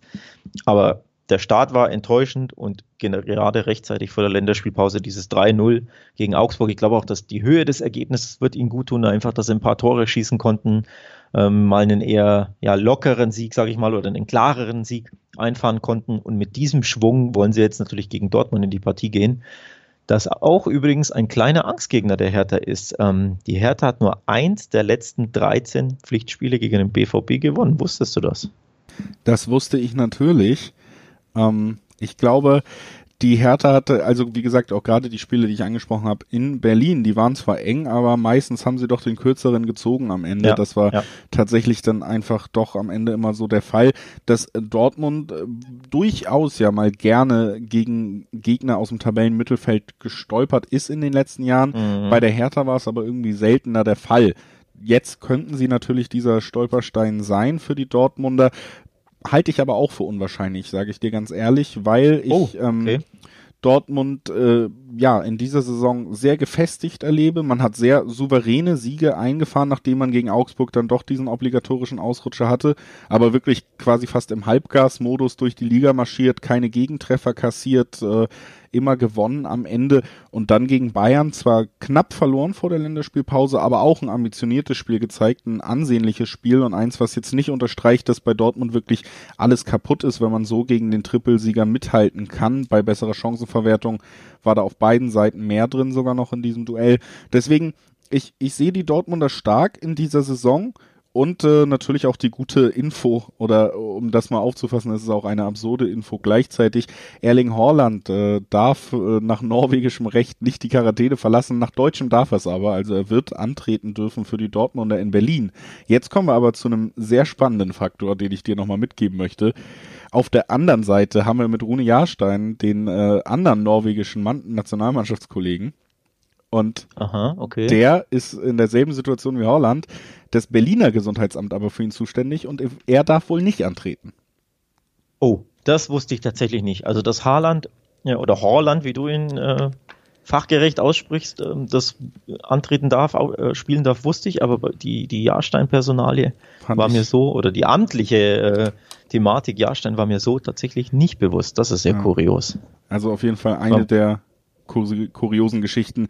Eine andere ja. bemerkenswerte Geschichte, die wir eventuell erleben werden an diesem Wochenende, ist, dass wir den jüngsten Spieler der Bundesliga-Geschichte sehen werden. Yusufa Mukoku, großes Thema, ist 16 geworden in dieser Woche und darf äh, rein rechtlich jetzt eingesetzt werden. Und ich glaube tatsächlich auch, um das Thema dann äh, so weit abzuhaken, er wird nicht starten, er wird nicht die wichtigste Rolle in diesem Spiel spielen, aber ich kann mir sehr gut vorstellen, dass wir tatsächlich einen Einsatz des äh, noch sehr jungen Spielers sehen werden. Ähm, Finde ich wirklich spannend. Also die, die Zeitungen und Medien überschlagen sich ja mit, mit Mukoko und dessen ähm, möglichem ersten Einsatz, nachdem er jetzt eben erst 16 geworden ist. Ähm, die Frage ist, wie sieht Lucien Favre das? Man weiß, der Kollege Favre ist gerne mal etwas kauzig und macht gerne mal Dinge, die andere nicht so erwarten. Wir erinnern uns an letztes Jahr, äh, wo Haaland ja neu zum BVB kam im Winter und dann wirklich im ersten Spiel, ich meine in Augsburg gleich ein, was war es, ein Hattrick oder ein Doppelpack Es war ein Hattrick, ja. Und danach einfach nicht starten durfte für ein paar Spieltage, weil einfach Favre immer wieder gesagt, ja, nee, der ist noch nicht so nicht weit. Genug, ja. Und jeder hat, genau, und jeder hat erwartet, dass Haaland eben startet. Und Favre hat ihn einfach auf der Bank gelassen und hat eben nicht das gemacht, was äh, Medienvertreter, Journalisten und Fans erwarteten oder sich erhofften. Und deswegen würde es mich tatsächlich nicht wundern, wenn er Mukuku einfach nicht einwechselt. Also ja, er steht im Kader und ja, jeder freut sich bestimmt, ihn zu sehen. Er hat ja unfassbare Zahlen aufgelegt beim BVB. Wie viel, äh, du kennst sie wahrscheinlich besser als ich, ne? Zwei Spiele, zwei Tore pro Spiel im Schnitt, genau, oder wie war das? Genau, es, sind, es ist weitaus mehr als ein Tor pro Spiel, was man in der gesamten Jugendlaufbahn sehen konnte. Es gibt exakt einen Wettbewerb, an dem er teilgenommen hat, in dem er nicht in jedem Spiel mindestens einen Treffer erzielt hat, also statistisch Wahnsinn. gesehen. Das ist die UEFA Youth League, da hat er in sieben Auftritten nur viermal getroffen. Also da hängt er hinterher. Ähm, ansonsten wirklich absurde Zahlen geliefert, natürlich. Das ist der Grund, warum man immer wieder über ihn redet. Aber wie wir beide, glaube ich, äh, jetzt auch angedeutet haben, er wird nicht äh, 90 Minuten gegen die Hertha auf dem Platz ja. stehen, der entscheidende Spieler ich will, sein. Ich will die Zahlen kurz vorlegen, weil ich sie, äh, vorlesen, weil ich sie habe. 141 Tore in 88 Spielen für die U17 und U19 des BVB. Ich wiederhole, weil es so unfassbar ist. 141 Tore in 88 Spielen. Da weiß man jetzt also auch, warum sich Fans und Medien und äh, jeder normal, normale Fußballfan wahrscheinlich auf ihn freut. Und deswegen hoffe ich natürlich, dass wir ihn sehen werden, weil er einfach ein unfassbares Talent ist. Ähm, aber die Dortmunder haben tatsächlich die Qual der Wahl im Angriff. Also der Kollege Torgan Hazard ist wieder fit, ähm, kann einsatzfähig sein. Der Kollege Reinier wird wahrscheinlich auch mal hoffen, mal wieder zu spielen. Vorne hat er ja sowieso Marco Reus, ähm, der nicht bei dem, beim DFB-Team war, sprich ausgeruht ist, fit wird, fit sein wird und ich gehe mal stark davon aus, dass er äh, starten wird. Dann hat er äh, Reina als Offensivspieler, Jaden Sancho kam nur ab und zu ein bisschen bei den Engländern ähm, zum Einsatz, also wird auch eher ausgeruht sein. Ja, und vorne natürlich Erling Haaland, also da ist, da hat äh, Favre schon die Qual der Wahl, ne? Ja, ich glaube auch, die, die Mannschaft ist äh, so weit aufgestellt, dass sie das tun kann, was sie in den letzten Spielen gegen die Mannschaften vor Bayern gemacht hat, nämlich, dass man sehr geduldig mit dem Ball sein wird, das Spiel auch selber sehr unspektakulär halten wird und am Ende wird man das Ganze dann auch äh, mit ein, zwei Toren gewinnen. Und ich glaube auch, äh, okay. falls das eine interessante Info ist, man wird kein Gegentor zulassen. Das ist spannend. Das hätte ich jetzt nicht so gedacht. Ja, gut, da ich glaube, da muss man nochmal rausstellen, dass vor dem Bayern-Spiel, wo man drei Tore kassiert hat, Dortmund halt wirklich nur mhm. zwei Gegentore und die mit Abstand beste Defensive der Liga hatte. Ne? Und so, äh, ja. gut, das Bayern-Spiel wir haben ja in Deutschland mittlerweile Verhältnisse, wo man sagen kann, das muss man dann vielleicht sogar ein bisschen rausrechnen, wenn man gegen die Münchner drei Tore kriegt. Deswegen. Ja, ja. ja. Gut, dann halte ich da dagegen und sage tatsächlich, beide ähm, erzielen ein Tor. Also mich würde tatsächlich sogar eine Unentschieden nicht überraschen ähm, weil ich glaube einfach, dieses 3-0 gibt der Hertha ein bisschen Auftrieb. Ähm, aber auf jeden Fall sage ich, beide erzielen ein Tor. Also da widerspreche ich dir tatsächlich. Und dann schauen wir mal. Natürlich kann der BVW 3-2 oder 2-1 gewinnen, aber ich glaube, die Hertha wird auf jeden Fall treffen. Ja. Dann äh, notiere ich mir das mal, dass du mir hier widersprochen hast, werde das im Blick behalten ja, und dich dann mal. auf jeden Fall nächste Woche darauf ansprechen, wenn ich recht hatte. Wenn du recht hattest, ja. werden wir dieses Thema nie wieder erwähnen. Ähm, so ist es. Auf jeden Fall. Dann würde ich sagen, haben wir die Bundesliga abgeschlossen jetzt mittlerweile, Alex. Zumindest die Spiele, über die wir heute ein bisschen ausführlicher sprechen wollten und äh, leiten nochmal über zu so einem kleinen internationalen Rundumschlag. Das ist ja so ein bisschen die Idee für diese Sendung, dass wir natürlich genau. auf die Bundesliga gucken, da kennt man sich aus hier zu Hause, aber dass wir dann auch nochmal über den Tellerrand blicken und sagen, gut, es gibt zwei, drei spannende Spiele auch außerhalb der deutschen Liga. Unseren Präferenzen naheliegen werden es öfter, denke ich mal, auch spanische und englische Spiele sein, aber natürlich auch manchmal Italien noch interessant, Frankreich. Ähm, da wird man mal sehen, wie sich das entwickelt. Heute haben wir ein paar Spiele aus dem Gepäck, zwar äh, im Gepäck und zwar genau aus den Ländern, über die ich gerade gesprochen habe, nämlich aus Spanien und aus England. Alex, wir würden dann bei Spanien beginnen und äh, damit natürlich im absoluten Expertisegebiet von Alex Troika, der äh, La Liga-Experte, der deswegen auch sicherlich uns äh, direkt erzählen kann, warum er schon vor diesem Spieltag und in der Vorbesprechung Feuer und Flamme dafür war, dass wir über Villarreal gegen Real Madrid sprechen. Feuer und Flamme dafür war interessant. Nee, es ist einfach ein, ein Topspiel in, in Spanien. Das macht so interessant. Also es ist der zweite gegen den vierten. Allein deswegen lohnt sich schon darüber zu sprechen. Es gibt natürlich auch ein anderes Topspiel, das äh, vom Namen her noch klangvoller ist. Atletico Madrid ähm, empfängt am Abend den FC Barcelona, aber eben allein tabellarisch ist tatsächlich Villarreal gegen Real Madrid das toppigere Topspiel, also das interessantere, weil Villarreal eben eine wirklich gute Runde spielt und weil Real Madrid zwar auf dem vierten Platz ist, das klingt jetzt nicht so schlimm, aber tatsächlich nicht wirklich überzeugt. Also einige Probleme hat in der Saison, vor allem natürlich in der Champions League, da hat man es erst recht gesehen, aber tatsächlich auch in der Liga. Und das macht, finde ich, dieses Spiel so spannend, weil tatsächlich mich nicht überraschen würde, wenn Real Madrid erneut federn lässt. Genau das wäre dann auch meine Frage jetzt nur zu diesem Spiel gewesen. Ja, also wie wäre das in diesem Duell? Kann es sein, dass Real da als großer Name trotzdem wieder scheitert oder ist es mehr so ein Zufall, dass Villarreal da so weit oben mitspielt? Du hast es ja jetzt schon so angedeutet. Das könnte ein Spiel sein, wo man gegen den großen Namen tippen kann und dann tatsächlich, obwohl Villarreal vorne in der Tabelle steht, auch Quoten bis zu 2,81 abgreifen könnte, wenn die eben gewinnen sollten. Also auf jeden Fall auch auf der äh, eben eine, eine sehr spannende Sache. All diese Sachen und natürlich noch viel mehr, um das auch nochmal zu erwähnen in diesem Podcast, findet ihr natürlich auch auf wettbasis.com, den Leuten, die es möglich machen, dass wir beide hier diesen Podcast nennen. Das ist nämlich immer noch eine Plattform, wo ihr vieles rund ums Wetten findet, euch auf diese einzelnen Spiele ordentlich vorbereiten könnt und natürlich dann eben auch die brandheißen Infos abgreifen könnt, die euch eventuell auf dem Weg zur Erfolgsquote irgendwie unterstützen. Das äh, soll natürlich nicht untergehen in diesem Podcast und äh, da haben wir jetzt mal dieses Spiel zwischen Villarreal und Real, wo Alex Troika sagt, da kann durchaus ein Stolperstein für Real sein. Den ja, vor allem deswegen, weil der Kollege Sergio Ramos sich beim DFB-Team, äh, beim Spiel gegen ähm, gegen das DFB-Team verletzt hat, oder? Was gegen Deutschland oder was im Spiel davor gegen die Schweiz? Ich meine gegen Deutschland. Gegen Deutschland ist er noch aufgelaufen. Faserriss oder irgendwie eine Muskelblessur. Ähm, ich bin mir nicht sicher, ob man weiß, wie lange er ausfällt, aber er fällt definitiv auf jeden Fall jetzt am Wochenende aus. Also eine herbe Schwächung ähm, für Real Madrid, wenn der Kapitän und ja, Stabilisator und Abwehrchef jetzt eben fehlt. Auf gegen eine Mannschaft, die, wie gesagt, wirklich gut, gut dabei ist. Also das ist auch nochmal ein Grund, warum man vielleicht und gerade gerade Ramos und Real ist so eine Geschichte wie fast kaum bei anderen Top-Teams. Selbst wenn es gut lief, hatte man immer das Gefühl, der trägt dieses Team und ähm, das äh, natürlich auch noch wirklich ein nennenswerter Ausfall, hast du völlig recht. Lass uns ja. äh, direkt in Spanien bleiben, direkt weitermachen mit dem nächsten Duell, was du auch schon angesprochen hast. Es gibt ein weiteres Spiel, sehr klangvoll, tabellarisch nicht so klangvoll wie das andere. Dritter gegen Achter, Atletico gegen Barça, Luis Suarez nicht äh, vor der Revanche gegen das Barca, was ihn zum Wein gebracht hat mit dem Abgang, denn auch dieser Spieler wird am Wochenende fehlen, um das mal ganz provokant zu sagen. Und äh, damit wird der Atletico eben fehlen, die sechs Punkte vor Barcelona in der Tabelle stehen, äh, mit einem Torverhältnis von plus 15, auch äh, sehr gut auf dieser Ebene dastehen und in letzter Zeit sich zumindest auf einen herausragenden Joao Felice wieder verlassen können. Ähm, die werden jetzt auf Barca, Messi, dein äh, Barca-Weltteam sozusagen treffen. Was erwartest du von diesem Spiel?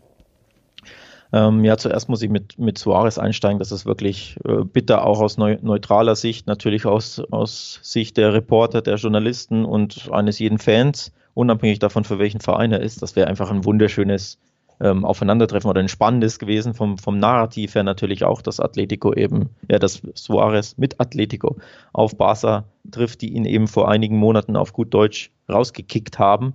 Er hat ja sogar in Interviews gesagt, dass er ähm, ja ein paar Tage geweint hat und es ist deutlich, das wäre einfach eine, eine, spannende Sache gewesen. Sehr, sehr schade, dass er eben positiv auf Corona getestet wurde und jetzt ausfällt. Natürlich sportlich auch eine herbe Schwächung. Also nicht, eine, nicht nur von der, von der ja, narrativen Seite her, sondern natürlich auch sportlich gesehen. Ähm, apropos sportlich, Atletico macht wieder Atletico-Dinge, lieber Julius. Nämlich, sie gewinnen ab und zu unentschieden und sie kassieren keine Tore. Zwei Gegentore in sieben Spielen. Da siehst du, Atletico ist einfach wieder defensiv. Kleine Ausrutscher gab es bei den Bayern in der Champions League. Okay, da kann man tatsächlich mal verlieren und mit ein paar Gegentoren, aber ansonsten sind sie schwer zu schlagen und vor allem ist es schwer, gegen sie Tore zu schießen. Ja, und der FC Barcelona tut sich tatsächlich nicht ganz so leicht mit dem Tore schießen bisher. Kleine Ausnahme zuletzt vor der Länderspielpause, da eben dieses 5 zu 2 gegen Real Betis, aber ansonsten haben sie in den letzten vier Spielen davor wirklich immer nur ein Tor geschossen. Auch tatsächlich erst äh, gegen Betis wieder einen Sieg eingefahren, ne? Davor auch. Ja, genau, genau. Vier Spiele ohne Sieg. Können, ja. Also auch da so ein bisschen wie bei der, um Gottes Willen, jetzt ziehe ich fast schon die Parallele zwischen Barca und der Hertha, möchte ich ja eigentlich gar nicht, aber ja, tatsächlich passt es ein bisschen, ne? Vier Spiele ohne Sieg und vor der Länderspielpause hast du dir so ein bisschen Luft verschafft und ein bisschen Selbstvertrauen geholt, vor eben einem jetzt sehr, sehr schweren Spiel. Auch da für mich alles möglich. Man muss sehen, wie fit ist Messi, der jetzt wieder zwei Länderspiele Spiele hatte in Südamerika der logischerweise ein bisschen, ähm, ja, bisschen drunter leiden wird durch die vielen Reisen etc., durch die vielen Spiele. Ähm, Ansu Fati fehlt, wenn wir, wenn wir Suarez ansprechen, der fehlen wird. Natürlich fehlt auch Barca, ein Schlüsselspieler. Ansu Fati fällt monatelang aus. Ähm, also auch da ein paar Fragezeichen bei Barca. Dementsprechend würde es mich nicht wundern, wenn auch dieses Spiel unentschieden ausgeht.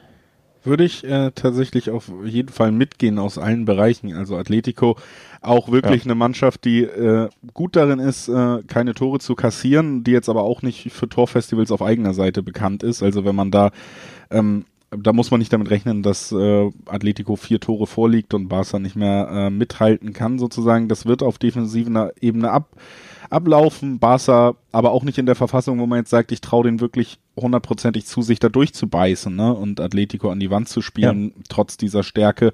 Und dann haben wir da eben auch eine relativ attraktive Quote, trotzdem mit 3-4-4 für ein Unentschieden zwischen Atletico und Barca. Deswegen glaube ich, das ist ein Spiel, da würde ich mich dir auf jeden Fall anschließen.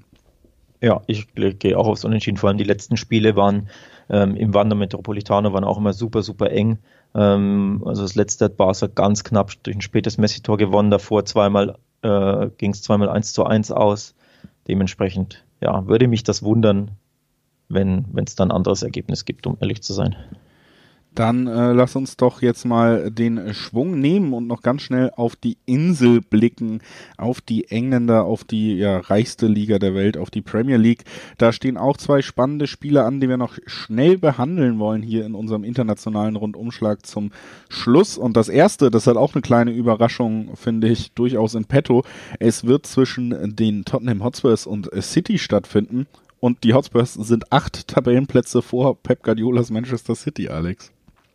Ja, tatsächlich so ein bisschen wie Barca fast schon. Ne? Man, man, man sucht und sucht in der Tabelle und findet diesen, diesen Top-Club nicht, du weil er wirklich Barca im, im nicht aus Pep, steht. sagst du. Ja. Von daher, ja, nichtsdestotrotz natürlich ein, ein wirkliches Topspiel und vor allem für die Auswärtsmannschaft wieder ein kleines Schlüsselspiel bei einem sehr, sehr guten Team, bei einem ähm, harten Rivalen. Da ist sowohl Barca gefordert als auch jetzt City tatsächlich. Also auch da würde mich tatsächlich, äh, ich klinge fast schon langweilig, ne? wenn ich wieder sage, mich würde ein Unentschieden nicht wundern. Ja, äh, mich auch nicht. Ich würde tatsächlich auch da überhaupt nicht davon sprechen, dass City für mich jetzt äh, riesiger Favorit ist, wie es in den letzten Jahren eigentlich immer war, wenn City angetreten ist. Ne? Aber das, diesen Nimbus haben sie einfach verloren seit letzter Saison. Sie wirkten schlagbarer immer wieder, auch in dieser Saison schon Niederlagen kassiert, äh, unentschieden kassiert äh, aus Sicht eines Spitzenteams. Und auf der anderen Seite haben wir mit den äh, Spurs auf jeden Fall ja was richtig Spannendes mittlerweile, nämlich so eine Kombination auch gerade in der Offensive, die funktioniert unter Mourinho mit Son und Kane, die wirklich absurde Zahlen. Alleine äh, Son in dieser mhm Saison ja. schon acht äh, Tore in acht Spielen plus zwei Assists, also auch über eine Torbeteiligung pro Spiel. Herausragend drauf der Südkoreaner. Kane, einer der besten Stürmer der Liga. Und dazu haben wir jetzt auch noch einen Gareth Bale, der sich ähm, mit den extra für ihn angefertigten Golflöchern auf dem äh, Trainingsplatz der, der Spurs da so richtig wohlfühlt und so langsam dann auch reinstartet, sein erstes Ligator erzielen konnte bei seinem ersten Einsatz. Also da, da ist offensiv richtig Power da bei den Spurs mittlerweile, was äh, länger gefühlt nicht so war und was auch länger vielleicht Mourinhos Teams in der jüngeren Vergangenheit gefehlt hat. Jetzt ist es da, Pep und City wackeln und ähm, deswegen sag ich dir sogar, Alex, ich, ich könnte mir sogar vorstellen, dass der Gastgeber da alle drei Punkte behält. Schon wieder behält, äh, füge ich da an, denn zwei Spiele gab es im neuen ähm, Tottenham Hotspur Stadium zwischen den Spurs und City und beide Spiele haben die Spurs gewonnen. Richtig, also so. ja. Also auch interessant, klar, äh, kleine Sample Size, ne? erst zwei Spiele, aber einfach eine kleine spannende Statistik und du sagst eben, drittes Spiel, in diesem Stadion dritter Sieg für Tottenham. Das wäre natürlich ein Quoten, ziemliches Ausrufezeichen. Das bei Quoten von 4,18 sogar für Tottenham. Ne? Oh, ne? Also, also dich, dich lurt quasi die, die Quote auf diesen Tipp. Ja, in Kombination mit äh, der äh, gefühlt äh, doch deutlich höheren Wahrscheinlichkeit, dass da äh, Mourinho mal wieder äh, seinem Erzrivalen Pep ein Schnippchen schlagen kann, ja. Ja, interessanterweise tatsächlich die Quote auf, auf City erstaunlich hoch, muss ich sagen. Äh, niedrig, pardon, nicht hoch, niedrig. 1,80 im Schnitt. Ja. Hätte ich jetzt auch nicht gedacht. Ne? Wenn du auf die Tabelle guckst, wenn du darauf guckst, beispielsweise, dass City, ja, die Performance, Performances sind nicht prickelnd, aber auch sie tun sich mit dem Tore schießen unfassbar schwer. Das ist ja auch ziemlich kurios. Ähm, wie wenig Tore, effektiv. Äh, ne? City bisher geschossen hat. Ne? Genau, ne? sie sind einfach nicht effektiv. Das war schon das Problem in der letzten ja. Premier League-Saison, dass sie natürlich gegen jedes Team der Welt Phasen haben, wo sie das Spiel dominieren und sich ja. auch Chancen rausspielen. Aber gerade jetzt, wo Aguero gefühlt drei Viertel der Saison auch ausfällt immer, haben sie niemanden, der so wirklich clean im Finishen ist. Also jemand, der wirklich einfach eiskalt die Chancen auch verwertet, die man sich rausspielt. Das fehlt City und das rächt sich dann, weil sie immer wieder doch auch Wackler drin haben. Und wenn du dann vorher deine Chancen nicht genutzt hast, dann nutzt sie eventuell ein Gespann aus Son und Kane dann doch. Und äh, genau das ist so ein bisschen die Ausgangslage vor diesem Duell. Ja, Man City übrigens erst zehn Tore geschossen in sieben Spielen. Glaube gut 15 Mannschaften plus minus ein paar haben mehr Tore geschossen als City. Also das ist ja für mich die kurioseste Statistik. Tordifferenz ähm, plus eins auch nur. Also genau, Tordifferenz plus eins auch nur die kurioseste Statistik dieser bisherigen acht Spieltage. Ja, es sind erst acht Spieltage oder für City sieben, aber das finde ich wirklich erstaunlich, dass sich City da so schwer mit tut mit dem Tore schießen und deswegen, um da nochmal äh, das aufzugreifen, eine Quote von dem Schnitt 1,80 bei diesem Spiel erstaunt mich wirklich. Ähm, hätte ich nicht gedacht, dass die so, so niedrig ist und deswegen, ja, kann ich verstehen, dass du auf Tottenham gehst, auch wahrscheinlich wegen der Viererquote. Ich gehe mal wieder, ja, auf Unentschieden, natürlich. Also im Gegensatz zu dir tippe ich tatsächlich gerne auf Unentschieden, wie man in dieser Sendung jetzt schon wieder merkt. Ähm, könnte ich mir wirklich gut vorstellen, dass es da ein schmucklos, oder was ist schmucklos, um Gottes Willen, ein spannendes 1 zu 1 gibt. Dann Lass uns damit jetzt zum letzten Spiel dieser Woche gehen, über das wir sprechen wollen. Es wird in Leicester stattfinden beim Tabellenführer, nämlich bei mhm. Leicester. Also die sind auf Platz eins und empfangen den amtierenden Meister, den drittplatzierten Liverpool. Und bei diesem ja. Spiel muss man vor allen Dingen eines hervorheben, nämlich all das Glück, was Liverpool mit den Personalien hatte in, in, den letzten beiden Jahren, wo sie auf einem hohen Tempo fast keine Verletzten hatten, immer weiter marschieren konnten, das dreht sich gerade komplett. Komplett ist das Stichwort. Liverpool wird äh, ziemlich sicher oh, komplett ihre Viererkette nicht aufstellen können. Heißt, äh, angefangen bei Andy Unfassbar. Robertson, wird es weitergehen, natürlich mit Van Dijk, der länger ausfällt. Joe Gomez, der jetzt noch länger ausfallen wird als Van Dijk, der hat sich in der Länderspielpause mhm. am Knie verletzt, wurde schon operiert. Und rechts Alexander Arnold, der sich vor der Länderspielpause im letzten Ligaduell verletzt hat gegen City. Also da fehlt wirklich alles, was defensiv Rang und Namen hat. Fabinho auch noch angeschlagen, der öfter mal reingerutscht ist. Es ist wirklich absurd. Ja, das ist wirklich absurd, vor allem, dass Fabinho ja auch ähm, ja, Makeshift-Innenverteidiger ist, also der, der da gerne aushelfen kann. Das kann er auch nicht tun, der fällt auch. Ähm, der Stamm-Sechser eben. Dazu fällt jetzt Henderson aus, aller Voraussicht nach, der sich äh, beim England-Länderspiel jetzt ähm, eine, eine Blessur zugezogen hat. Also auch da fällt der zweite Sechser-Achter aus. Thiago fällt auch aus, der Neuzugang, schon seit einigen Monaten. Ähm, beim Derby in Everton wurde er ja von Richarlison verletzt bei diesem ja fast schon ekelhaften Tackling, muss man ja sagen. Also du siehst auch die, die Zentrale vor der Abwehr fehlt komplett.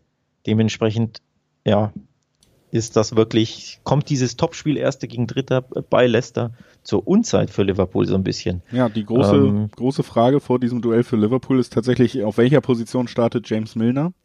Weil ähm, also, ist, der ist halt fit, der alte Mann, ja. der Veteran, der ja. soll, muss das natürlich auch richten in solchen Spielen, dann wenn alles andere gar nicht klappt, äh, der wird auch spielen, da bin ich mir sicher. Nur wie gesagt, funktioniert manchmal als Linksverteidiger, funktioniert manchmal als Sechser, jetzt hast du überall diese Mangelstellen, die du angesprochen ja. hast. Ne? Also das ist schon nur vorne äh, sah es eigentlich noch ganz gut aus, aber jetzt Mohamed Salah ja auch noch positiv aufs Coronavirus getestet. Ja. Darf man auch, glaube ich, nicht vergessen, wenn man Verletzte bei Liverpool ausfällt, aufzählt, dass eben äh, Salah fehlt, einer der wichtigsten Offensivspieler. Ja. Da wird man äh, mit Diogo Jota zumindest jetzt jemanden haben, der ganz gut äh, eingefunden hat als Neuzugang und dann da eben ihn vielleicht auch auf rechts zumindest ein bisschen ersetzen kann, obwohl das nicht seine beste Position ist, das muss man schon sagen. Ähm, ja, es ist auf jeden Fall richtig, richtig viel im Argen, was personell das mhm. angeht. Und äh, Leicester nicht zu Unrecht auf Platz 1 spielt, wie im letzten Jahr unter Brandon Rogers eine sehr, sehr starke Hinrunde. In der Rückrunde ist man ja erst eingebrochen, hat am letzten Spieltag erst die Champions League Qualifikation sich noch versauen lassen, die man sich eigentlich dann schon früh erarbeitet hatte. Jamie Vardy wieder gut drauf, äh, einer der Spieler, die mir immer richtig Spaß machen in der Liga sowieso. Und ähm, ja, generell bei Liverpool, selbst als noch nicht alle verletzt waren, hat's richtig, richtig arg ge geschwankt in der Defensivleistung. Da gab's ja unter anderem das 7-2 gegen Aston Villa, wo man sieben Dinger kassiert hat. Äh, man hat mit die schlechteste Defensive nach Gegentoren der Liga. Ein Torverhältnis von nur plus zwei deshalb auch. Also, das ist ein Spiel, wo wir bei Real gesagt haben, der große Name könnte wackeln, würde ich sagen. Hier wackelt er ganz, ganz bedenklich. Ja, er wackelt wirklich bedenklich, einfach aufgrund der Verletzungssituation. Ähm, also ein, ein Liverpool-Sieg würde mich fast schon überraschen. Das Verrückte ist, die spielen natürlich daheim und haben diese unfassbare ähm, Serie zu Hause, die ich, die ich jetzt ehrlich gesagt gar nicht parat habe, seit wie vielen Spielen sie da umgeschlagen sind. Aber ich könnte mir wirklich vorstellen, dass diese Serie jetzt fällt. Ich meine, irgendwann müssen Serien eh zum Ende kommen jetzt könnte es tatsächlich soweit sein, oder? Wie siehst du das? Ja, also ich muss auch sagen, bei aller Sympathie, die ich auch dem Verein entgegenbringe seit äh, einer bestimmten Nacht in Istanbul 2005, äh, bin ich eigentlich schon da durchaus zugetan und äh, Anfield hat natürlich diese Magie. Aber du hast auch die Zuschauer nicht, das konnte man sich irgendwie noch aufrechterhalten jetzt, aber natürlich ist es trotzdem was anderes. Man kann nicht tun, als wäre es immer dasselbe. Und ähm, ich finde, die Ausgangssituation ist wirklich absurd schlecht für Liverpool, was das Personelle ja. angeht. Da muss ja. man einfach ehrlich sein. Und ich glaube auch, dass ja. du das nicht also wenn es jemand kann, das muss man natürlich auch sagen, dann wahrscheinlich Jürgen Klopp seinen Spielern mitgeben, ja, ist alles egal, wir gewinnen trotzdem, ne? Also wenn ich das, das, einem, stimmt, das stimmt. einem Trainer in der Ansprache zutraue, dann noch am ehesten ihn. Ihm aber trotzdem glaube ich, das geht nicht spurlos an dir vorbei, auch wenn du weißt, ja, äh, du musst jetzt äh, du hast noch wie viele Spieler, drei oder vier wirkliche Stammspieler, die du einsetzen kannst und die wissen auch, hinter mir steht nicht der, der sonst da steht. Hinter mir steht ja, der, ja. der auch im Training schon mal äh, mich nicht so überzeugt hat oder so. Das, das macht einfach was mit einer Mannschaft. Dazu ein eiskaltes Leicester. Sehr, sehr hohe Chancen, höher als seit langer Zeit, dass, dass die Anfield-Serie fällt, auf jeden Fall. Tatsächlich. Ähm, ich traue mich nicht oder ich möchte einfach nicht schon wieder unentschieden tippen, weil ich es das schon so häufig gemacht habe und weil das auch zu viele Unentschieden sind und es auch ein langweiliger Tipp ist. Ähm, dementsprechend neige ich eher auf Leicester, aber ich kann es mir natürlich, wie du schon gesagt hast, wenn, wenn man es einer Mannschaft zutraut ähm, oder einem Trainer zutraut, auch mit ja, der, der A-Jugend sozusagen ein Ergebnis einzufahren, dann ist das Jürgen Klopp. Deswegen neige ich dazu, safe zu, zu gehen und einfach auf die doppelte Chance X2 ähm, zu tippen. Denn 1,90 äh, circa im Schnitt betragen da die Quoten, finde ich jetzt tatsächlich ziemlich lukrativ. Ich glaube, da gehe ich drauf, ja. Ja, ich glaube auch Unentschieden auf jeden Fall auch noch im Bereich des Möglichen. Es hat sich jetzt sehr fatalistisch angehört, weil es eigentlich auch ist. Aber man darf halt wirklich nicht vergessen, was dieses Liverpool-Team auch schon in anderen Situationen, die ähnlich äh, fatal aussahen, dann vielleicht mal geleistet hat, was dieser Trainer für eine Geschichte hat mit, mit äh, umgekehrten Vorzeichen sozusagen. Und deshalb äh, würde ich mich dir da anschließen. Ich glaube, das ist die, die Kombination aus einer ganz interessanten Quote und äh, einer, einem ganz wahrscheinlichen Ausgang, die, die finde ich da auch recht reizvoll. Da gebe ich dir auf jeden Fall recht. Gut, dann loggen wir das ein und dann, dann würde ich sagen, haben wir unsere Liste abgehandelt, oder? Genau, können auf dieser harmonischen Note, weil wir uns mal einig waren bei einem Tipp quasi, die allererste Folge Talk and Tipps der Wettbasis Fußballwetten Podcast äh, eintüten und uns äh, bedanken bei allen, die schon in der ersten Folge mit dabei waren ungefähr dieses Schema werdet ihr jetzt Woche für Woche von uns beiden bekommen. Dann seid ihr immer top vorbereitet, was das Fußballwochenende national und international angeht. Und wenn es äh, da dann über die Sendezeit hinweg, über die Wochen hinweg nochmal ein paar Vorschläge, Verbesserungen gibt, was wir vielleicht ändern können, dann werden wir das natürlich beherzigen. Aber das erstmal so die Grundidee. Das ist äh, Talk and Tips mit Alex Troika und Julius Eid. Und äh, die sagen jetzt Tschüss. Tschüss, bis bald. Ja, Julius, sehr schön. Hat mir sehr viel Spaß gemacht. Ich freue mich tatsächlich schon auf die nächste Episode. Und in einer Woche, wie gesagt, in, in aller Regel immer Donnerstag werden wir uns wieder zusammenfinden und wieder auf die nächsten Spieltage äh, blicken in den Top-Ligen. Darauf freue ich mich schon. Also in dem Sinne, bis dann. Ciao, ciao.